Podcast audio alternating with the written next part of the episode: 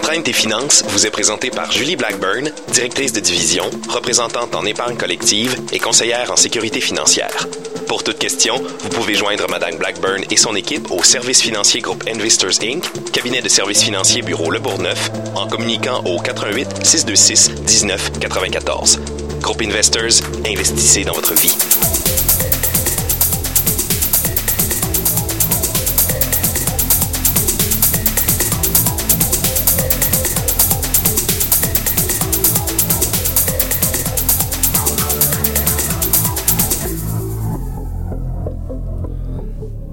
Et bon matin, CKRL. François Bégin est avec vous pour l'émission Entraîne tes finances. Bon matin, Jessica. Bon matin. Ça va bien? Super bien. Excellent. On avait hâte de vous parler ce matin de finances. La semaine passée, on a une super émission sur la fibre entrepreneuriale. Oui. Et comme vous le savez, on alterne à toutes les deux semaines nos thèmes.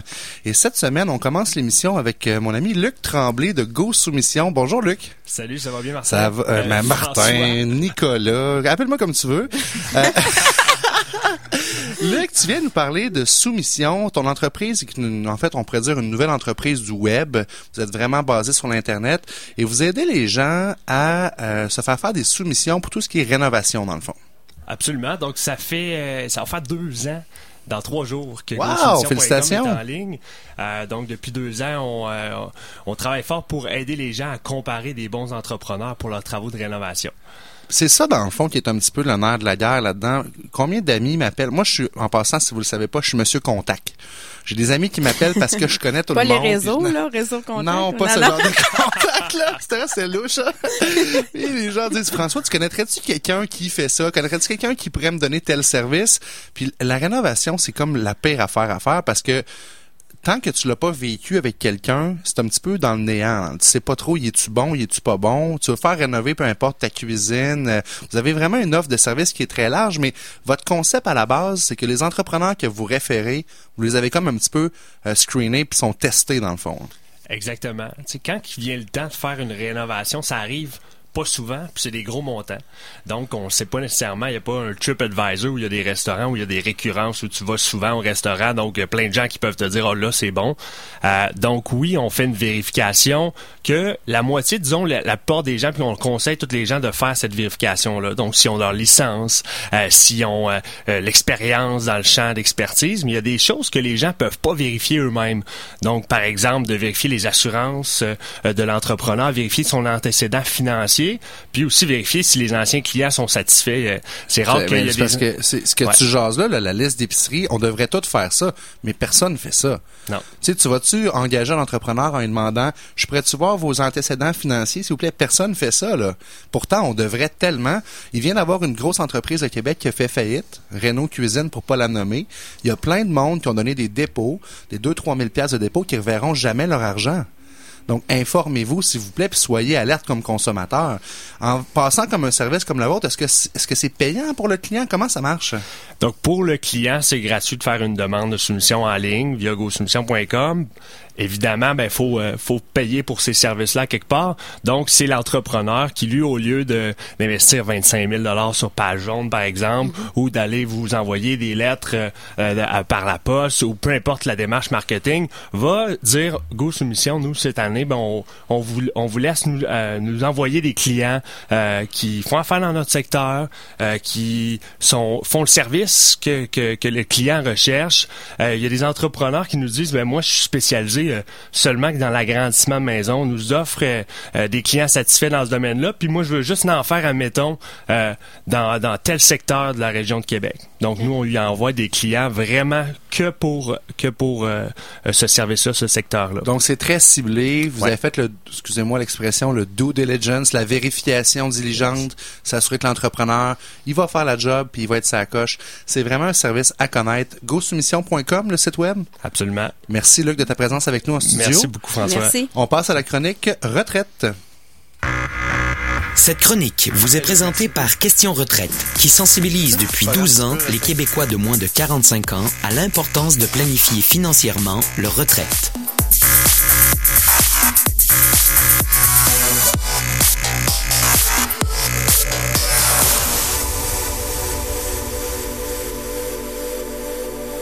Question retraite, euh, qui est notre présentateur de la chronique retraite. Et on a avec nous Madame Jocelyne Houle-Lesage, qui est présidente de Question retraite. Bon matin. Bon matin. Merci de vous joindre à nous en studio, ben, en studio vous, euh, via le téléphone. vous êtes à Montréal, c'est ça, hein? Ah, là, je suis dans les Laurentides. Ah, la magie de l'informatique et du téléphone. Tout à fait. Madame Lesage, euh, on parle avec euh, ben, avec divers intervenants de questions retraite à toutes les deux semaines. Et cette semaine, on parle avec vous de budgéter, d'un budget. C'est la chose la plus importante de notre vie, euh, puis de notre vie à tous les niveaux. Il faut faire un budget. Et un sondage, en fait, effectué par Somme en 2015 nous a appris que seulement que 66 des gens de 18 à 44 ans font un budget. Vous dites c'est super important, mais il y a juste 66 des gens qui le font. C'est quand même assez alarmant.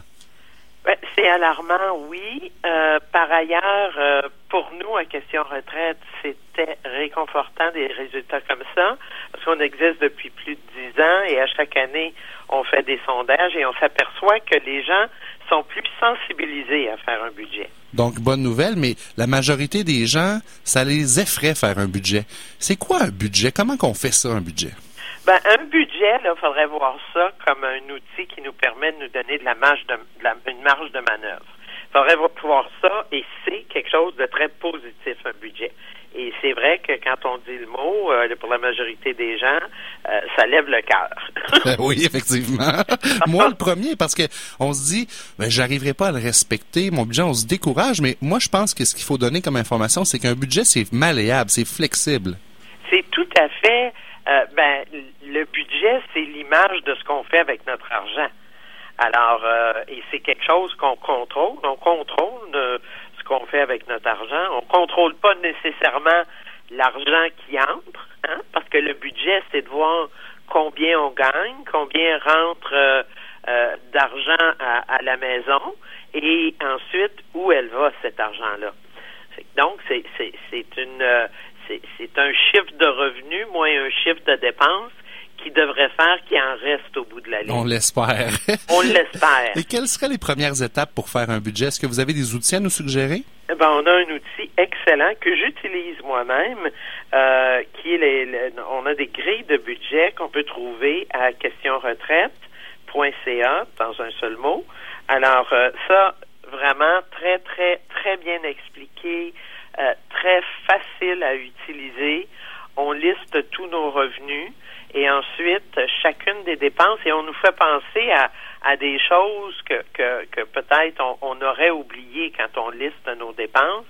Et on a des dépenses qui sont fixes, comme euh, le, le, paiement d'hypothèque, les assurances, euh, euh, L'impôt, parce que... Le loyer, tout ça. Mon premier budget que j'ai réalisé, ma, maman m'a fait renoter. Elle dit, François, c'est bien beau ton, ton exercice, mais t'as oublié d'enlever ton impôt. Ouais, faut ben pas l'oublier, celle-là. Hein? Si, si on y va avec le salaire brut, oui, il faut enlever l'impôt. Mais si on y va avec le montant de notre paye qui est déposé. Encore plus facile, effectivement. Ben là, c'est encore plus facile et ce montant-là, on, le connaît très bien. Là, c'est notre dépôt à chaque semaine ou à chaque deux semaines. Alors, euh, et, et, donc, on a nos dépenses fixes euh, sur lesquelles on a peu de contrôle, là, ça prend absolument ça. Et ensuite, on a des dépenses variables, bon, qui sont l'essence, qui sont euh, euh, l'épicerie, les sorties au restaurant, les magazines, le coiffeur, le barbier, euh, les séances de massage, c'est ce qui nous fait plaisir, les petits cafés. Le discrétionnaire, finalement. Oui, oui, oui, oui, oui. Alors, on remplit tout ça et comme on disait tout à l'heure, il devrait idéalement en rester en bas. Euh, et il y a aussi une ligne pour l'épargne, l'argent qu'on qu'on dépose soit dans notre REER, dans notre CELI, le fonds d'urgence, les vacances, tout, tout, tout est prévu. Est-ce qu'il y a des gens qu'on peut euh, rencontrer ou euh, consulter pour nous aider? Ben, les planificateurs financiers euh, sont, sont prêts en mesure euh, d'aider euh, les Québécoises et les Québécois à, à, faire un budget. Et ça, ben, il y en a près de 5 000 dans la province de Québec, puis il y en a dans toutes les institutions financières. Euh, il y a des sites Internet, je vous parlais de celui de Question Retraite. Il y a aussi les ACEF, les Associations coopératives d'économie familiale. Ils vont donner des cours sur le budget, puis ils vont aussi de donner des conseils et des consultations à des gens qui sont en difficulté financière. La CEF collabore à notre émission. On va les recevoir d'ailleurs dans quelques semaines. En terminant, Mme Moule-Lesage, vous avez un truc de la semaine à partager avec nous? Ah, ben oui. Quand on fait notre épicerie, quand on fait notre épicerie, et on en entend beaucoup parler là, dans le moment que les aliments sont chers. Alors, on cherche les spéciaux, on achète en plus grande quantité, on fait des grosses recettes et on congèle. Alors, on économise euh, deux fois, on économise euh, euh, sur la facture d'épicerie, puis ensuite on économise parce qu'on s'est fait des bons petits plats, on congèle des portions, on a des lunchs excellents, où on arrive tard le soir à la maison, on est fatigué, on a de la bonne bouffe. Alors, on en profite sur toute la ligne. Et on, on économise des calories aussi parce qu'on va moins au restaurant. ah, tout à fait, et on économise des sous, et, et c'est notre but en fait. On travaille fort, euh, pour gagner notre argent, puis on pense pas à se payer, à se récompenser, on pense pas à investir en nous et, et à mettre de l'argent de côté pour se préparer une belle retraite. Merci beaucoup pour ces bons trucs. Merci à Question Retraite également de, en fait, euh, collaborer à notre émission et on vous reparle dans deux semaines. Merci, au revoir. Le truc du jour est tiré du e-book des 99 trucs pour économiser sans trop se priver, disponible gratuitement au questionretraite.ca.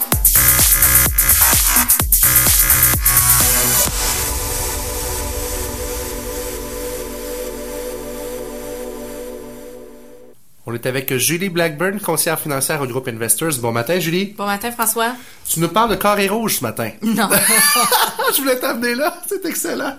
Conseil de planification financière pour les étudiants. Non, mais des carrés rouges, c'est une joke, là, mais on parle vraiment, ça coûte cher à aller à l'école. Faut le planifier. Oui, exact. C'est vraiment une dépense importante lorsqu'on est étudiant. Puis évidemment, on n'a pas toujours des revenus élevés euh, lorsqu'on est en, lors de nos études postsecondaires. Non, souvent, ben, en, en fait, on espère ne pas avoir à travailler si les parents donnent un coup de pouce, des fois, parce qu'on a pris un REE, comme on a déjà parlé ensemble, on est capable de, de, de, de, pas avoir besoin de travailler, mais la majorité des étudiants, je pense qu'ils doivent travailler et c'est quand même bon de le planifier. Là. Oui, oui, il y a des stratégies aussi là, pour aider les étudiants à mieux gérer leur argent lorsqu'ils sont dans cette période-là. Ça démarre avec un budget, j'allais dire, j'imagine? Oui, première euh, chose, c'est vraiment d'établir un budget qui est réaliste.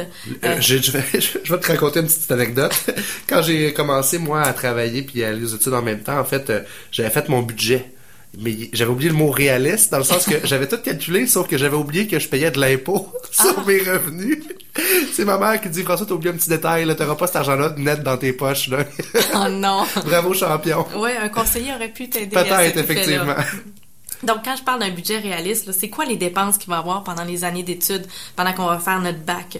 Euh, il y a les frais de scolarité, les livres, le logement, le transport, euh, la passe d'autobus, par exemple, la nourriture. Puis il y a les frais variables aussi, comme les divertissements, là, parce qu'on fait pas juste ça hein? étudier, là, c'est important. Mais non, faut boire pour apprendre.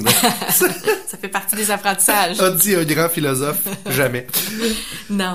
Euh, puis aussi, ben, il faut profiter de toutes les sources de revenus qui sont possibles pour établir ce budget-là. OK, tu parles de quoi, genre de prêt et bourse ou... Euh... Oui, ben avant d'établir un prêt étudiant, c'est important de vérifier si on est éligible à des bourses. OK. Donc ça, ça peut être euh, intéressant, ça peut nous aider à, diminuer notre fardeau là, pendant les études. Il y a des bourses en fonction du revenu euh, de la famille, mais il y a aussi des bourses parce qu'on est bon à l'école, je pense. Oui, exactement, euh, qui est relié au mérite, là, dans le fond. Oui. Mais il y a aussi des prêts étudiants en second temps là, qui peut être intéressant parce que les taux d'intérêt vont être plus bas lorsqu'on est un étudiant. Faites attention, allez-y en dernier recours, l'endettement le moins possible, puis commencer notre vie avec des dettes, là, c'est pas le fun. Non, c'est pas... S'il y a moyen de planifier pour... Je comprends que les études postsecondaires, ça peut coûter cher dans certains cas, là, mais il y a moyen de le faire intelligemment pour minimiser les impacts. Ben oui. Écoute, je vois des médecins puis des dentistes euh, sortir de l'école avec 100 000 de dettes, là.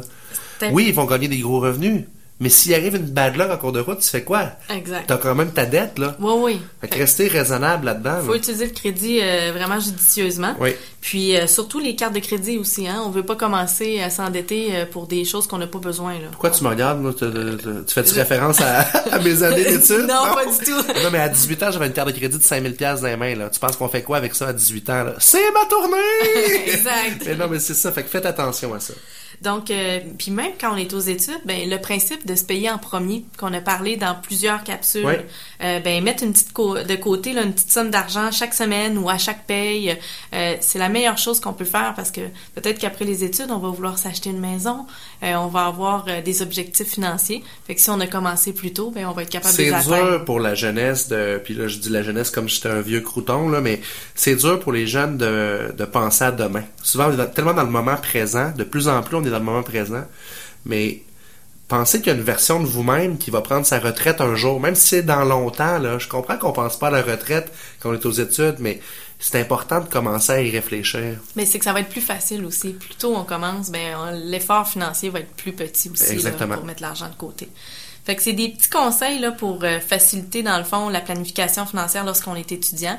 C'est faut juste être conscient là, de, de ce qu'on a à faire pour réussir à finir nos études sans être trop endetté. Est-ce qu'un étudiant pourrait consulter un conseiller financier? Bien sûr. Oui. Oui, oui, euh, c'est très important. Il n'y a pas, il y a pas de bon moment pour conseiller quelqu'un puis avoir des, des conseils pour aller voir un conseiller, excuse-moi. Mais ça vaut le coup parce qu'après ça, on peut commencer plutôt à épargner, comme je te disais tantôt. Excellent. Julie, merci beaucoup. On Merci. se reparle dans deux semaines. Bonne journée, François. Bye. On est avec euh, Alexandre Grégoire maintenant, euh, qui est courtier hypothécaire chez Multiprêt, euh, qui est notre entrevue de la semaine. Paratou titoui! Ah, les effets sonores. Colin, moi je l'ai fait moi-même, je suis tellement multitasking. Alexandre, bon matin. Bon matin François, ça va bien? Ça va super bien. Bienvenue dans l'émission Entraîne tes finances. Yes, merci beaucoup. On est content de te recevoir parce que les gens ne savent pas c'est quoi un courtier hypothécaire. Si on faisait un vox pop dans la rue, qu'est-ce qu'un courtier hypothécaire? On aurait toutes sortes de réponses farfelues, mais on n'aurait pas nécessairement l'heure juste. Toi, t'es courtier hypothécaire, ça fait combien de temps que tu fais ça? Moi, je suis dans ma septième année déjà. Tabarouette. J'ai commencé très T'as jeune. commencé aux couches? Ouais, ben, en fait, mon père était déjà dans le domaine, donc moi, j'ai suivi. Euh, là, malheureusement, son, mon père est décédé en 2012, et puis donc là, c'est moi qui ai repris sa clientèle, donc là, on est de, de plus en plus dans le jus. De père en fils, c'est vraiment Ouais, trippant, exact. inspirant. Et puis, ben, parle-nous d'un courtier hypothécaire. C'est quoi que ça fait, ça? C'est quoi que ça mange en hiver? Un courtier hypothécaire, en fait, le, le courtier hypothécaire, on va l'appeler à chaque fois qu'on a un projet immobilier, que ce soit des rénovations, que ce soit l'achat d'une nouvelle propriété, que ce soit un immeuble locatif, peu importe. Avant toute chose, la première chose, la première étape à faire, en fait, c'est d'appeler notre courtier hypothécaire. Courtier hypothécaire, lui, va pouvoir nous calculer combien ça va nous coûter ce projet-là. Il va pouvoir nous faire des scénarios avec les différents taux qu'il y a sur le marché. Puis il va s'occuper aussi de la préqualification, de vous donner, euh, de vous assurer que vous avez la possibilité de faire ce, projet-là. On, s'entend que c'est pas nécessairement le réflexe naturel. Je suis un ancien banquier. Les gens, par réflexe, ça fait comme 60 ans ou tant d'années qu'ils sont à, à leur caisse ou à leur banque, ils ont leur petit compte étudiant là depuis des années. Souvent, les gens, le premier réflexe, c'est d'aller voir leur banquier. Exactement. Le, le premier réflexe, c'est, toujours ça. Puis nous, on essaye un peu de, de briser cette, cette, cette façon de faire-là. Puis nous, en fait, la grosse différence qui nous différencie avec les, les, les banques directement, c'est que nous, on travaille pour vous. On travaille pas pour une banque. Euh, moi, ma job, dans le fond, c'est de trouver vraiment le produit qui s'adapte le mieux à vous parmi toutes les institutions financières avec lesquelles on fait affaire. On en a une panoplie, là, à peu près une vingtaine au total avec lesquelles on fait affaire. Puis nous, on trouve le meilleur produit chez chaque institution financière. Puis on a déjà des ententes avec des taux les, les plus bas qui sont capables d'aller chercher. Donc, pas besoin de tordre le bras du banquier pour aller chercher son meilleur taux. Moi, je l'ai déjà sur ma grille. Les gens sont mal à l'aise de négocier, mais ce que j'aime, c'est qu'avant de me parler de taux, tu m'as parlé de produits. Parce que les gens n'ont pas idée à quel point c'est important de choisir le bon produit quand on parle d'hypothèque. Le taux d'intérêt est mis de l'avant, on regarde les publicités, c'est souvent, souvent ça parle de taux, mais les gens pensent à tort que c'est le taux qui est le plus important. Vous avez tellement de choix de produits différents. Tu as combien de banques avec qui tu fais affaire? On en a à peu près une vingtaine au total, puis chaque institution financière a, euh, une A des panoplie de produits différents. Exact, puis ça devient difficile pour le consommateur de se démêler à travers tout ça. Donc moi, c'est mon rôle justement de, de, de faire le tri avec ça. Puis tu serais surpris, François, de voir à quel point j'ai des clients qui viennent me rencontrer des fois qui me parlent juste de taux fixe, de taux fixe, puis qui sont bien insécures, puis que finalement, après une discussion avec moi, ils sortent de mon bureau avec un taux variable, puis ils sont super safe, puis ils sont super contents d'aller avec un produit comme ça. donc. Surtout dans une économie comme actuellement, on sait que ça reprendra pas demain matin rapidement, fait que c'est le temps de prendre un peu plus de risques, si je peux me permettre l'expression. Exactement. Puis sachant qu'il y a certains prêteurs qui vont nous permettre de convertir, exemple, un taux variable en taux fixe en cours de terme, ben, ça vient nous donner la sécurité qui nous manque peut-être pour dire qu'on fait le saut pour aller dans le taux variable. Je me trompe-tu, Alexandre, ou un autre avantage de passer vers, de- de- en fait, de contacter le courtier hypothécaire en premier, c'est que vous êtes des spécialistes. Quand tu vas voir ton banquier, on lui demande, quand tu travailles pour une banque, d'être bon en placement, d'être bon en hypothèque, en ouverture de compte, de connaître les 15 sortes de cartes de crédit différentes que la banque peut offrir. Toi, tu fais de l'hypothèque, puis c'est ça que tu fais. Exact. spécialiste là-dedans. J'ai de la misère à concevoir des fois que quelqu'un peut être spécialiste dans l'hypothèque, d'emplacement des assurances. Tu peux pas. T'es un généraliste. C'est comme euh, le docteur. Tu es un, un docteur général qui fait un peu de tout, la médecine familiale. Mais quand il y a un cancer, tu vas voir ton ah, Colin, pas le cancérologue, là. Aidez-moi, s'il vous plaît. Ouais, merci. Mais bref, avec les finances, c'est pareil. Exactement. Euh, quand on a un besoin en hypothèque, c'est, sûr que le, conseiller qu'on va aller rencontrer a vraiment juste une formation de base au niveau de l'hypothèque, tandis que nous, dans les courtiers hypothécaires, on fait juste ça. Je fais, je vois peut-être une centaine de cas par année euh, devant moi d'hypothèques. fait que j'ai, pas mal tout vu, là, on pourrait dire, en, sept ans. Là, donc, euh, quand, on, quand on a un besoin en hypothèque, c'est, c'est vraiment le spécialiste, le courtier hypothécaire. Excellent. Parle-nous un petit peu des différentes étapes. Euh, tu as des clients, j'imagine, qui viennent te voir pour acheter, mais il y en a d'autres que c'est pour faire des refinancements. Mais ça commence par quoi le travail que tu fais avec tes clients? En fait, le premier, la première, la première étape, en fait, c'est qu'on va avoir une discussion téléphonique qui va être de savoir un peu c'est quoi votre projet, si c'est un, si c'est un achat, si c'est un refinancement, si c'est un renouvellement. Puis ensuite, on va établir une stratégie en fonction du projet. Et puis après ça, tu vas euh, donc discuter avec le client de ses besoins. Tu vas sortir la code de crédit. Tu vas travailler avec une genre de code de crédit, j'imagine. Exact. On va éventuellement monter le dossier. On va ensuite sortir le dossier de crédit. Euh, ensuite, le code de crédit, en fait, on va on va, sortir le, rapport de crédit, nous qu'on appelle Equifax. on va regarder la cote qui est euh, habituellement les codes vont varier entre 300 et 961, qui est le maximum théorique, mais honnêtement, on en voit très rare. ça. Exact. On en voit plus entre entre 650 et 650 et 750, c'est pas mal la moyenne. Puis ça nous prend un minimum d'au moins 600 pour dire qu'on va dans le crédit euh, régulier. Donc, c'est ce qui va dicter un petit peu le choix. Tu me disais tantôt, j'ai 20 prêteurs différents. En fonction de la cote de crédit du client, tu dis, tu vas pouvoir recommander au client d'aller vers tel ou tel produit parce qu'il va se qualifier dans une banque puis peut-être pas dans une autre dans le fond. Exactement, puis c'est un peu ça le rôle justement du courtier, c'est que nous on cherche des solutions, on cherche pas des raisons de, de, de trouver un refus. Moi, je ne paye juste si je réussis à avoir un prêt. Fait que c'est ça la différence aussi avec votre, votre banquier directement, votre, votre institution financière. Lui, il va, il va être payé à salaire, va peut-être avoir une petite commission s'il réussit à vous vendre quelque chose.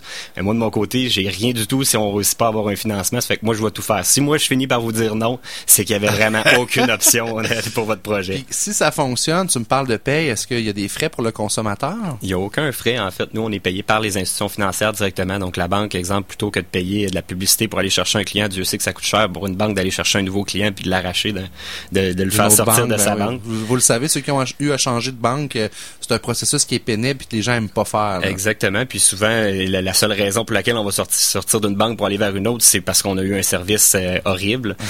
sinon, si c'est juste une question de produit, souvent, on s'intéresse pas vraiment à ça. Donc, c'est bien rare qu'on va changer d'institution financière. Donc, pour la banque, ça, ça vaut ça, d'avoir un nouveau client qui arrive chez eux. Donc, nous, ils nous payent en conséquence. Donc, il n'y a pas de coût supplémentaire pour le client de faire affaire avec vous. Puis d'ailleurs, c'est un peu la question que j'avais, c'est, admettons que moi, toutes mes choses, mon compte, euh, mes placements sont à une banque X. Je viens de voir, puis tu me dis, a François, dans ta situation, je te recommande la banque Y. Est-ce qu'il faut que je change tous mes comptes bancaires ou je peux conserver mes comptes actuels? Pas du tout. En fait, la, banque Y peut te servir juste pour, euh, pour ton hypothèque. Euh, J'aurais pu dire la banque de l'étoile ou la banque de la mer. ben, bref, la banque Y, tu peux leur fournir juste un spécimen de chèque. Les autres vont venir prendre les paiements directement dans ton compte. Donc, pas besoin de tout changer ces choses de place. C'est certain que la banque Y risque de te faire euh, une offre intéressante pour essayer d'aller ramasser tes produits que tu as déjà avec l'autre institution financière, puis va probablement battre les taux, ben, les taux d'intérêt sur tes cartes de crédit, battre tes, tes placements. Pour des offres compétitives. Exact. Ils vont te faire des offres compétitives, mais si ton objectif à toi, en bout de ligne, c'est de garder toutes tes choses avec la même institution financière, puis de juste avoir ton hypothèque ailleurs pour sauver sur le taux d'intérêt, c'est possible de le faire. Parce que les gens ont une vision euh, des banques qui est un peu euh, biaisée les gens pensent que les banques là, elles sont super là pour aider les clients, puis on met ça beau, il y a de l'enrobage, mais la banque c'est une entreprise, c'est une business. Qu'est-ce qu'elle veut, c'est de générer des profits pour les actionnaires. C'est plate de même, mais c'est comme ça que ça marche. Exactement. Les employés en succursale ont des objectifs à atteindre, puis il y a de la pression, puis il faut que tu atteignes tes chiffres parce que sinon tu vas, te faire coller en meeting à la fin du mois là. Exact. Ce que j'aime de votre rôle, c'est que vous êtes indépendant. Donc, il n'y a pas d'émotion là-dedans. Vous vraiment, vous allez travailler pour le client mais vous êtes tellement un secret bien gardé. Les gens en général vous Trop connaissent pas. Ben oui, c'est plate ça. Il faut en parler, il faut parler du rôle du courtier hypothécaire. Puis euh, on le fait pas assez, je trouve. Exact, c'est de plus en plus connu. Puis euh, on a de, je, te dirais que depuis les, les, sept dernières années où moi j'étais là, mais depuis les, les 20 dernières années, ça a beaucoup évolué. C'est un, un métier qui a été créé par euh, par un de nos, de mes collègues en fait, Pierre Martel, qui a, qui a pratiquement inventé le métier, qui lui avant se, déplaçait à la banque avec des dossiers, puis s'assoyait dans la salle d'attente, puis présentait des dossiers au conseiller directement dans les banques. Ça a puis- commencé comme ça, là, le courtage. C'est incroyable. Puis là, aujourd'hui, ben, on, on est, on a Ça, plusieurs. ça va pas mal se faire par Internet. Là. oui, ça se fait beaucoup par Internet. Maintenant, moi, j'ai un site web où, euh, qui est ben, transactionnel à 100%, donc on peut, on peut maintenant faire une hypothèque sans même parler à quelqu'un. C'est rendu euh, Incroyable. évolué comme ça. Incroyable. Tout dans le confort de votre foyer euh, pour les clients. Et là, donc, tu m'as parlé de bureau de crédit, on analyse les besoins, mais après ça, au niveau d'un, si on parle d'un achat, les gens ils ont besoin de se préparer de quelle façon? Exact. La première étape, en fait, pour un achat, surtout aujourd'hui, euh, il faut amasser un montant minimum pour sa mise de fonds. Euh, si on parle d'une maison, d'un condo, d'une résidence secondaire, à la limite, ça va nous prendre une mise de fonds d'un minimum de 5% Donc, euh, vous regardez le prix payé, vous calculez 5% de ce prix-là, puis ça vous prend au moins ce montant-là qui va servir à la mise de fonds. Sur un achat de 200 000, ça représente 10 000 Il faut avoir 10 000 d'accumulé de mise de fonds pour pouvoir acheter une, une maison de 200 000. Exactement. Il y a quelques façons de s'en sortir si jamais on n'a pas réussi à se l'amasser, puis qu'on a, exemple, une situation qui est très intéressante avec euh, un bon emploi, des, des- un dossier de crédit qui est super bon, peu de dettes. Là, à ce moment-là, on peut trouver des façons pour l'emprunter. Par contre, euh, c'est sûr que l'idéal, c'est d'avoir au moins amassé euh, en main son, son 5 Faut pas oublier qu'il y a des frais de démarrage. Euh, je pense à faut payer le notaire, le camion de déménagement. Il y a des, des choses à prévoir. Là. Puis il y a beaucoup de frais qui sont, qui sont des fois euh, qu'on oublie un petit peu là, lors, lors du, euh, de l'achat d'une propriété. En fait, on va avoir le notaire qui va coûter à peu près un bon euh, 1000 à 2200, tout dépendant des notaires. Euh, on va avoir notre taxe de bienvenue qui va être à payer. On va avoir euh, la, la TVQ sur la prime SCHL qui est peut-être le montant que les gens calculent jamais puis oublient, mais ça peut représenter un bon taxable, euh, ouais. 400-500 pièces dépendant du, du prix payé. Euh, ensuite, ben, le déménagement qui va avoir des, des coûts, la pizza, la bière. Ouais, ça, c'est la, la façon la, la plus à la mode, mais c'est pas tout le temps recommandé. Là, quand tu appelles ton beau-frère puis il se blesse dans le dos puis il perd trois semaines de travail après, Il là, plus cher. Ça aurait été moins cher de coller des ménageurs. exact.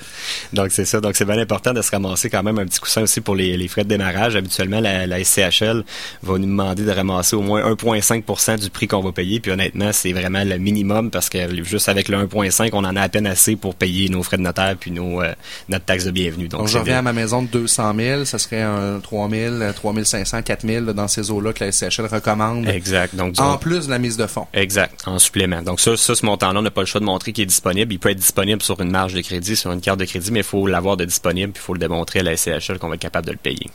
Donc, mise de fonds, après ça, c'est quoi les autres choses qui sont euh, nécessaires pour se qualifier? En fait, tantôt on a parlé du crédit, donc ça nous prend une bonne cote de crédit, idéalement au-dessus de 650 pour se donner un accès à toutes les institutions financières. Euh, ensuite, ça nous prend un emploi qui est stable. Euh, par emploi stable, qu'est-ce que j'entends en fait, c'est d'avoir au moins deux ans d'historique d'emploi dans le même domaine d'emploi ou d'avoir, euh, si, c'est un emploi qui date de moins de deux ans, d'avoir au moins un poste qui est permanent avec un nombre d'heures garanti, avec un salaire de base, exemple. À ce moment-là, on va pouvoir prendre vos, revenus, mais si c'est moins de deux ans dans un domaine, à ce moment-là, ça va devenir un petit peu plus compliqué.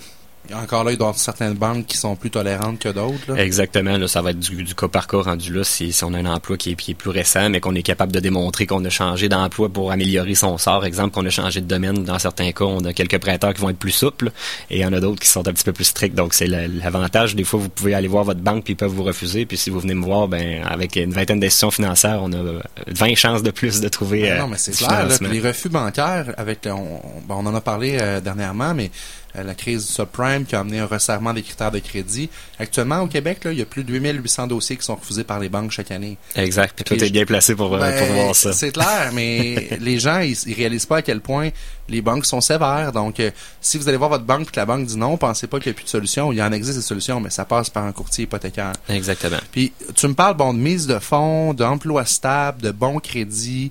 Euh, Là-dedans, là, si le client vient vous voir puis qu'il y a un élément de ça qui, qui, qui marche moins, vous pouvez coacher le client à améliorer euh, sa situation. Exactement, en fait. C'est surtout si c'est une question de crédit, c'est peut-être plus une question de, de coaching des fois, puis de, de faire deux, trois petits changements, puis on peut améliorer la cote en très peu de temps. Des fois, juste euh, d'avoir un dépassement de limite sur une carte de crédit, exemple, si on a... Ça, euh, ça coûte cher. Les gens ne savent pas, là, ils mais savent pas, mais c'est horrible. On perd une cinquantaine de points juste pour ça. Donc, juste de corriger ça, de ressortir un dossier de crédit deux semaines après, puis la cote de crédit, elle va être améliorée Donc, euh, de façon impressionnante. un exemple bien concret, j'ai une carte de crédit avec 1000 dollars de limite.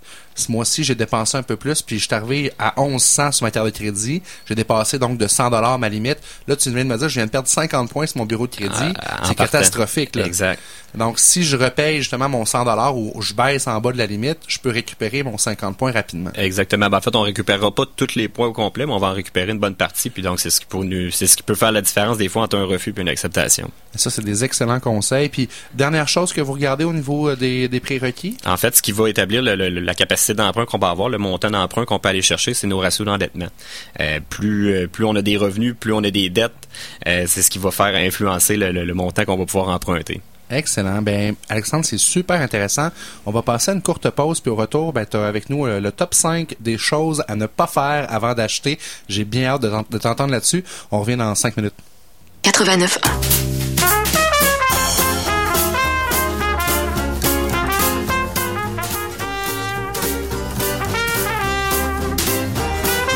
CKRL Québec. À ne pas manquer sur la fabrique culturelle De 1870 à 1920, ils vont couper les cheveux de la haute société québécoise. Donc tout le monde va venir ici pour se faire couper les cheveux. Et donc on peut dire que c'est l'institution noire qui a eu le plus de longévité ici à Québec. Dans le cadre du mois de l'histoire des Noirs, Webster nous fait découvrir le Québec History X. Question de découvrir une histoire qui est méconnue. Tout le talent d'ici, une seule adresse, lafabriqueculturelle.tv. Vous avez une carte de membre de CKRL? Économisez 15% chez Chichio Café, 875 rue de Clairefontaine à Québec. chichiocafé.com. Votre carte au coût de 25 est valide pour un an à la date d'adhésion. Ne tardez plus, faites-le aujourd'hui sur ckrl.qc.ca. La carte de membre de CKRL, c'est pratico-économique. Près de 1200 participants sont attendus à Québec du 14 au 18 février 2016 pour le plus important rendez-vous francophone des professionnels des arts de la scène en Amérique. D'abord réservé aux professionnels de la scène, les portes de la bourse Rideau sont ouvertes au public pour certains spectacles et ce gratuitement. Au Cercle, à l'Impérial Belle, au Grand Théâtre de Québec, au Palais Montcalm et à la chapelle du Musée de l'Amérique française. Découvrez ou redécouvrez en formule vitrine de 20 minutes ou plus Quartango, Gabriella, Théâtre Niveau Parking, Cas Public, Whiskey Legs, Yann Perrault, Dead Obies, Pascal Picard et plusieurs autres. Le public est invité à se présenter dès maintenant au guichet des salles de spectacle participantes pour demander leur billet gratuit. Bonjour, ici Frédéric Lisotte, blogueur et porte-parole à Retraite Québec. Pour la plupart d'entre nous, la retraite va durer plus de 20 ans. Et calculer combien d'argent épargner pour la retraite, ça se fait pas tout seul. Faites-le en ligne avec l'outil Simulaire. Simulaire, c'est 5 étapes faciles. Parce qu'à plus de 20 ans de retraite, ça vaut bien un petit 5 minutes. Votre retraite se calcule maintenant sur jeplanifie.gouv.qc.ca. Un message de Retraite Québec.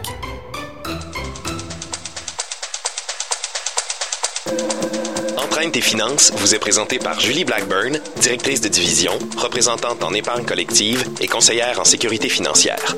Pour toute question, vous pouvez joindre Madame Blackburn et son équipe au service financier groupe Investors Inc., cabinet de services financiers bureau Le Bourgneuf, en communiquant au 88 626 19 94. Groupe Investors, investissez dans votre vie.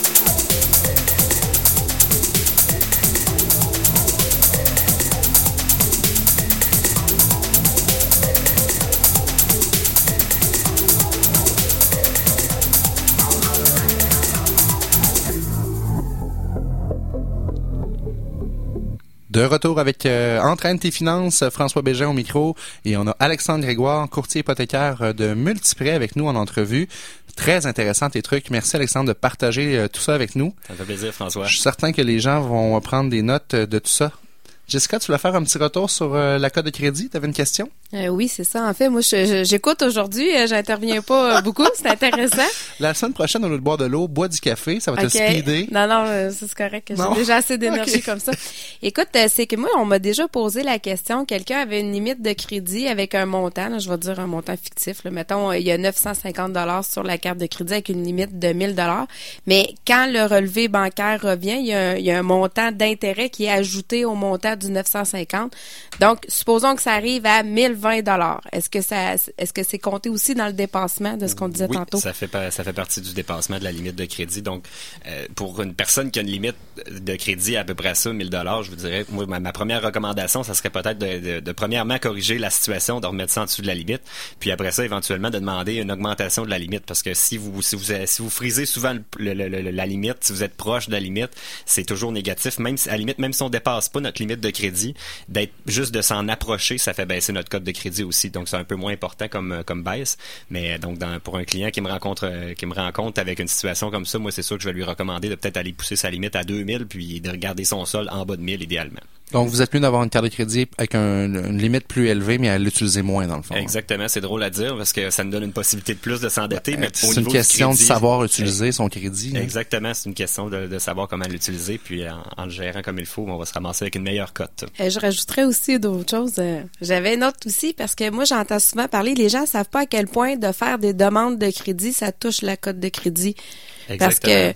c'est qu'en fait, c'est que les gens, ils vont avoir une carte de crédit, euh, une place, une autre place, ils font des demandes, mais ça, ça joue là, sur la cote aussi. Là. Exactement, aussi ça va jouer. Donc euh, idéalement les cartes de magasin euh, Sears, euh, la B, etc. Mm. Essayer de limiter ça, d'avoir deux cartes de crédit, une marge de crédit, un prêt auto. Je vous dirais qu'après Ils ça, sont experts là-dedans. Oui. Si Exact. vous prenez la carte de crédit, on va vous donner 15% de rabais sur votre achat. Faites pas ça, vous tombez dans le piège. Puis les cartes de crédit magasin, c'est les pires parce que les taux d'intérêt sont Exactement, c'est les pires. Donc, euh, à la limite, euh, à moins de faire un très très gros achat puis d'avoir le droit à un rabais incroyable, mais sinon autrement, essayer de limiter vraiment. Fermez-la tout de suite Ouais, après, ça. exact. Mais de toute façon, c'est sûr que vous allez quand même avoir l'impact de la demande de crédit qui va être sur votre dossier. Chaque demande vous coûte à peu près entre 3 et 5 points sur votre code de crédit, qui est, c'est, qui est sûr que c'est, une limite sur euh, sur 960, mais quand même euh, à la longue, à force d'en faire une dizaine par année, ben ça nous fait baisser notre cote assez rapidement. C'est clair. Alexandre, tu as amené avec toi, en fait, euh, tu l'as pas amené, mais tu dans ta tête.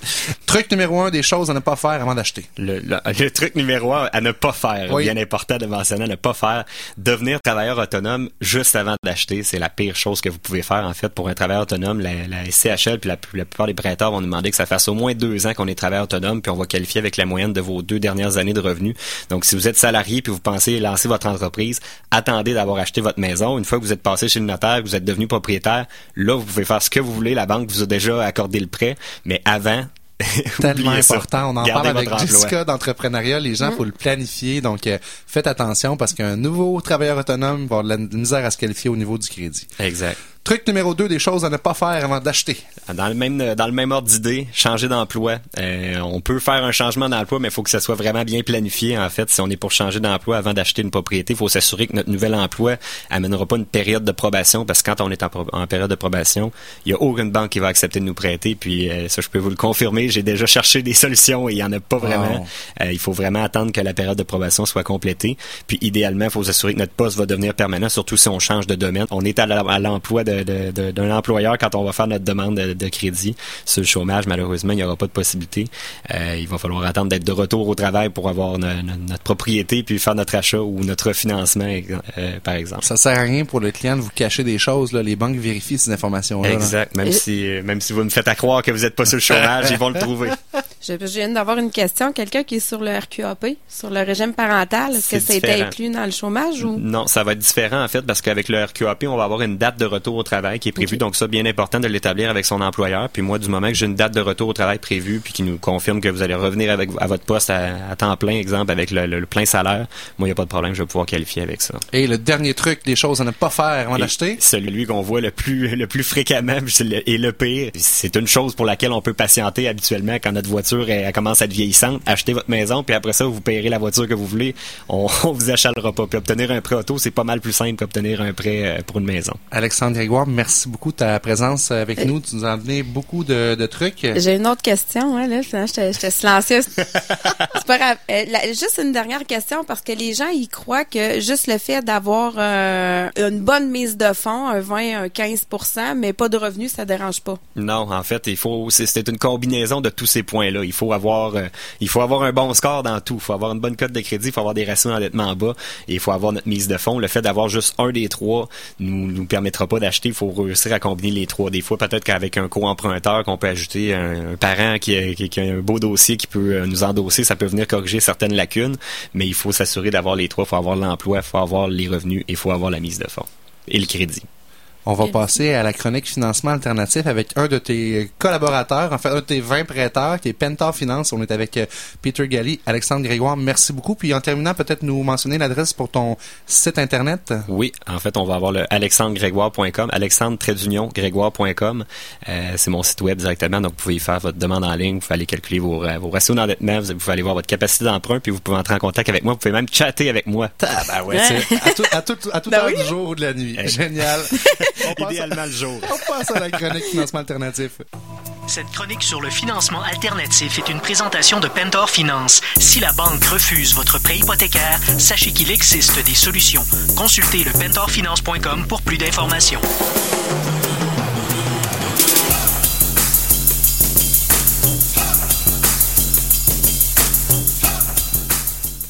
Alors, bon matin, Peter Galli est avec nous. Bon matin, François. Ça va bien? Oui, très bien, merci, toi? Très bien, merci. Alors, cette semaine, on démystifie le marché hypothécaire au Québec parce que là, les gens sont tous mélangés là-dedans. On dit des prêteurs conventionnels, alternatifs, privés, du A, du B. Euh, Explique-nous ça, là. Moi, je suis tout mélangé. Il y a toutes sortes d'acronymes. Euh, c'est sûr le- du prêt traditionnel euh, ou du A, c'est des institutions financières majeures.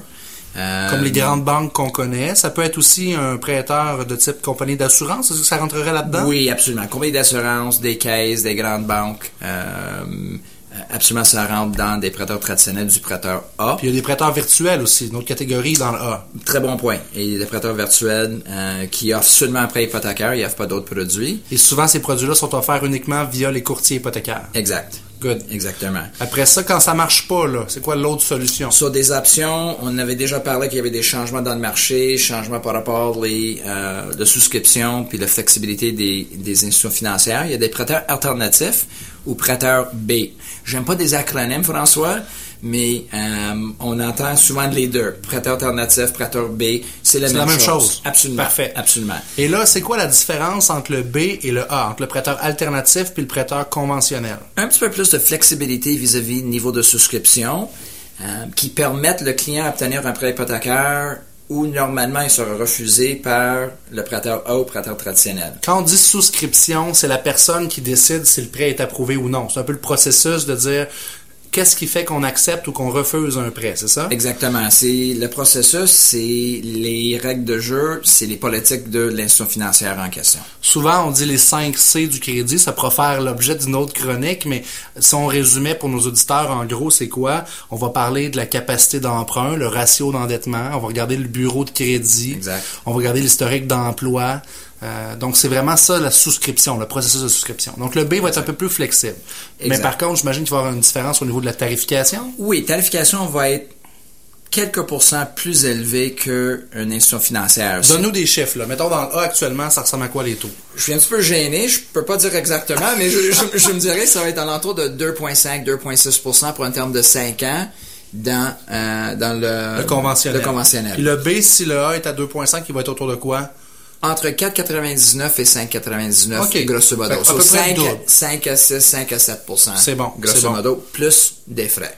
OK. Des, des frais, donc des frais d'ouverture de dossier, qu'on pourrait dire. Exact. Et là, si ça, parce que le B, on dit, est un petit peu plus flexible, mais il y a quand même des normes avec, quoi- avec qui il doit travailler. Absolument. Ça fait que, comme les institutions financières ont des normes, les, euh, les- les prêteurs A, les prêteurs B ont des normes aussi qu'il faut qu'ils respectent. Et c'est là que se créent des opportunités pour des prêteurs privés. Donc, la troisième chance au crédit, est-ce qu'on pourrait le dire comme ça? On, peut dire troisième, euh, des fois il dit deuxième, euh, quatrième, ça, ça, dé- ça dépend le, type de prêteur, parce qu'il y a toutes sortes de types de prêteurs C'est ça. Ce que je comprends, c'est que ça rentre pas dans le moule de la banque conventionnelle. Là, on va voir un courtier hypothécaire et il nous dit qu'avec le prêteur alternatif, ça marche pas. Ben, bonne nouvelle pour le client, il y a quand même une solution qui est le prêt privé. Absolument. Et c'est ce que vous faites chez Pentar Finance. Oui, absolument. Nous, on spécialise dans le prêt privé euh, et des prêts, des hypothécaires. Et là, tu me disais que c'était entre 4, 5, 6% dans le B. J'imagine que vous, vous êtes plus élevé que ça. Ça, ça va être plus élevé. Normalement, les taux dans le privé en général peut, euh, peut être entre 9 et 12 ou 13% en premier rang, plus des frais. Quand même très dispendieux. C'est dispendieux, mais euh, c'est vraiment à court terme. L'idée, c'est d'être pas avec un prêteur privé pendant euh, 5 ans. 5 ans ou Non, 10 ans ou non, 15 mais c'est ans la durée de votre c'est que vous êtes propriétaire de votre maison. Parce que tu peux payer du 12% pendant peut-être 6 mois, un an, le temps de retourner vers un financement conventionnel, mais tu peux pas payer ça à long terme. là. Exactement. L'idée, c'est vraiment à court terme, un an, régler la situation, puis être capable de retourner soit un prêteur alternatif B ou un prêteur traditionnel dans le A. Et donc, quand vous, quand vous regardez, quand vous faites la souscription de ces prêts-là, c'est quoi les choses que vous avez en tête? J'imagine que le client doit pouvoir retourner dans du financement conventionnel. Absolument. Nous, on, on parle de, stra- euh, de, de stratégie de graduation ou la stratégie de sortie. Comment est-ce que le sortie peut retourner à des meilleures conditions au niveau de la tarification? Ça, c'est l'objectif. Ça devrait être l'objectif numéro un de tout prêteur privé. Absolument. Puis pour les clients, c'est une question, les courtiers hypothécaires, c'est une question qu'ils devraient poser aux prêteurs privés. C'est quoi votre objectif? C'est quoi votre philosophie? Parce qu'entre vous puis moi, on sait que l'industrie du prêt privé, euh, c'est pas tous des joueurs qui sont là pour les bonnes raisons. Si le prêteur privé vous dit, vous parle pas de le plan de sortie, partez à, à course, là, restez pas là parce que son intention est peut-être pas la bonne.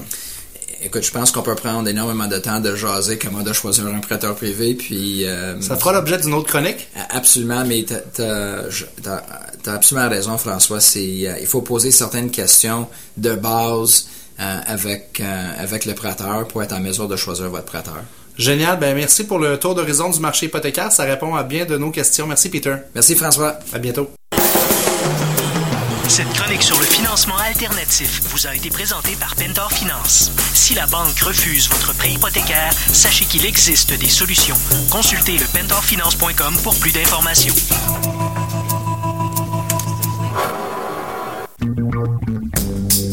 Quand on veut vendre ou acheter une maison, avoir confiance en notre courtier est primordial. Déjà, 21 ans d'expérience, un impressionnant réseau de contacts et une grande disponibilité, l'équipe Patricia de Guara est garante de succès. On se sent écouté, entendu et en confiance. Patricia, elle aime les gens. L'équipe de Guara prend le temps de nous guider. Et même si elle est top vendeur, Patricia de Guara sait que notre achat, c'est tout un événement. Travailler avec les meilleurs, c'est payant. Les résultats sont là. Patricia de Guara, mon experte en immobilier pour vendre ou acheter. 653 53 53 ou deguara.com.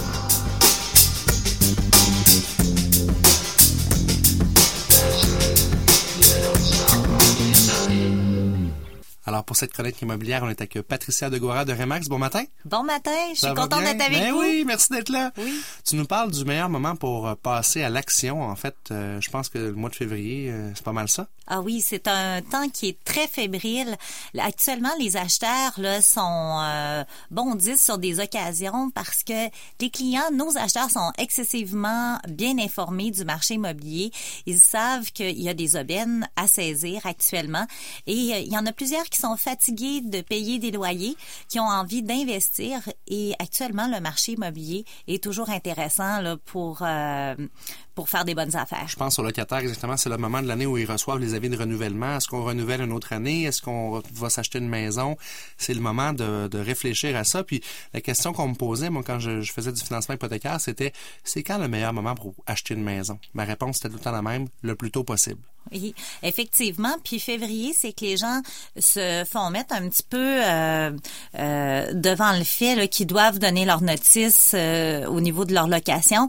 Et c'est un encouragement certain pour dire non, on passe à l'action, on va vers autre chose. Et les gens veulent avoir euh, des formules clés en main, du beau, bon, pas cher. Alors actuellement, il y en a sur le marché, autant au niveau de condos, parce qu'il y a un inventaire de condos qui a été invendu, donc il y a des aubaines qui sont extraordinaires sur le marché. Et euh, dans la maison aussi unifamiliale, je pense à des marchés euh, comme euh, des marchés même comme Sainte-Foy qui étaient euh, inabordables Ben il y a oui, quelques ça- années. Puis maintenant, on a des propriétés qu'on est capable d'aller chercher en bas de 300 000. Wow, parce que les gens essayaient de vendre, puis ça marche pas, puis le marché a ralenti un petit peu dans ces secteurs-là, donc ils baissent les prix, c'est ça? Oui, nos vendeurs doivent être plus flexibles au Mhm. niveau du prix qu'ils sont prêts à accepter sur leur propriété.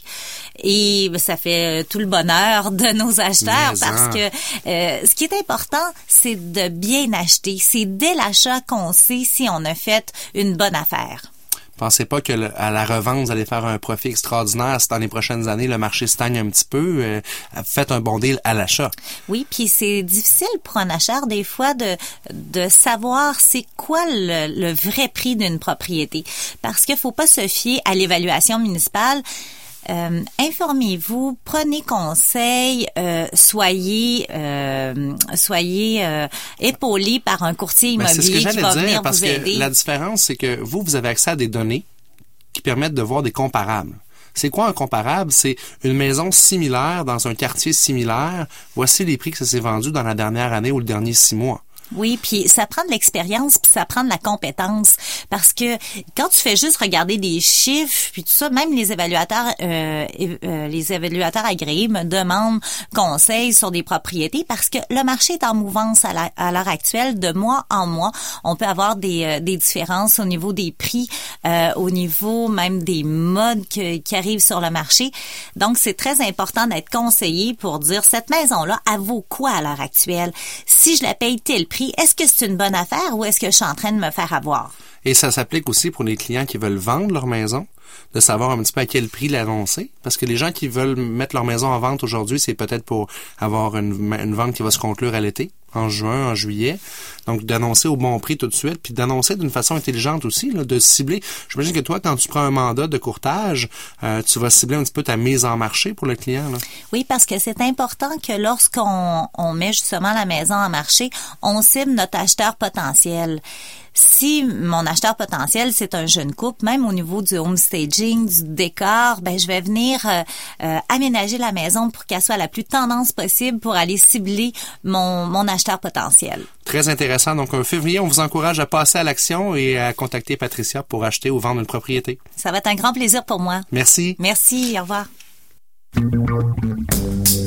Quand on veut vendre ou acheter une maison, avoir confiance en notre courtier est primordial. Déjà 21 ans d'expérience, un impressionnant réseau de contacts et une grande disponibilité, l'équipe Patricia de Guara est garante de succès. On se sent écouté, entendu et en confiance. Patricia, elle aime les gens. L'équipe de Guara prend le temps de nous guider. Et même si elle est top vendeur, Patricia de Guara sait que notre achat, c'est tout un événement. Travailler avec les meilleurs, c'est payant. Les résultats sont là. Patricia de Guara, mon experte en immobilier pour vendre ou acheter. 653 53 53 ou deguara.com.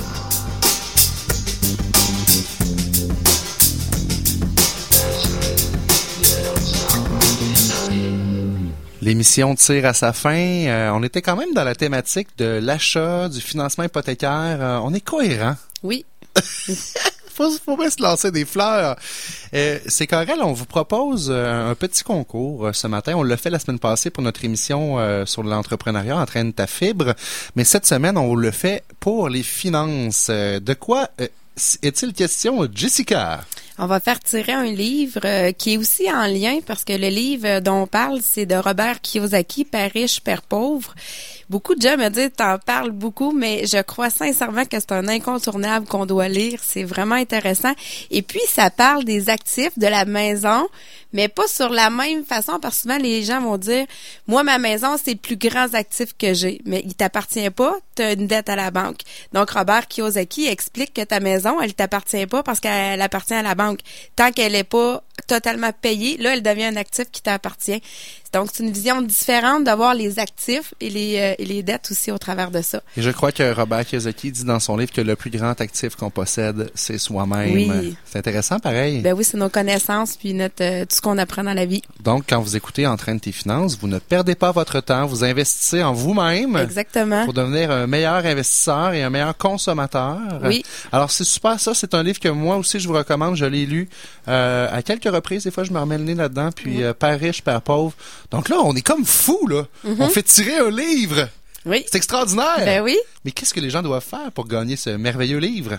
Ben, on demande en fait aux gens d'aimer la page d'entraîne de tes finances puis de partager aussi la publication qu'on va faire paraître sur... Euh, Donc, tout se passe sur Facebook et c'est maintenant live à partir de maintenant. C'est disponible sur notre page Entraîne tes finances.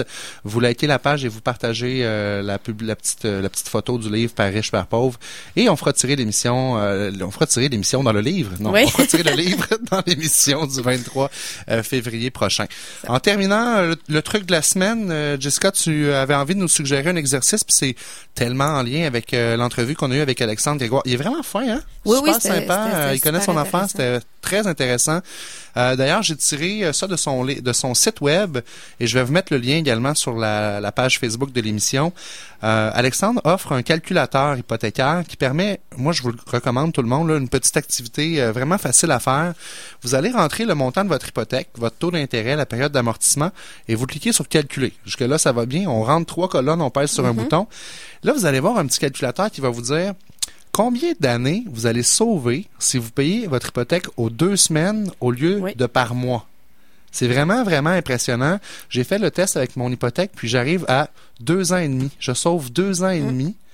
Donc, ça veut dire que je vais finir de payer ma maison deux ans et demi plus rapidement que si j'avais payé par mois. Alors, euh, prochaine chose que je fais en sortant du studio, j'appelle mon courtier, je charge mes paiements pour les paiements aux deux semaines.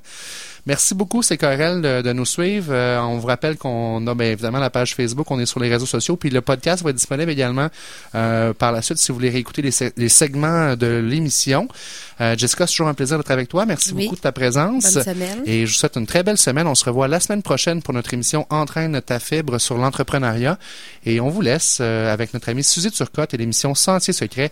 Et cette semaine, Suzy entre dans l'univers d'Andréane Martin. Bonne semaine tout le monde. Bonne semaine. Entraîne tes finances vous a été présenté par Julie Blackburn, directrice de division, représentante en épargne collective et conseillère en sécurité financière. Pour toute question, vous pouvez joindre Madame Blackburn et son équipe au service financier groupe Investors Inc., cabinet de services financiers bureau Le Bourgneuf, en communiquant au 88 626 19 94. Groupe Investors, investissez dans votre vie.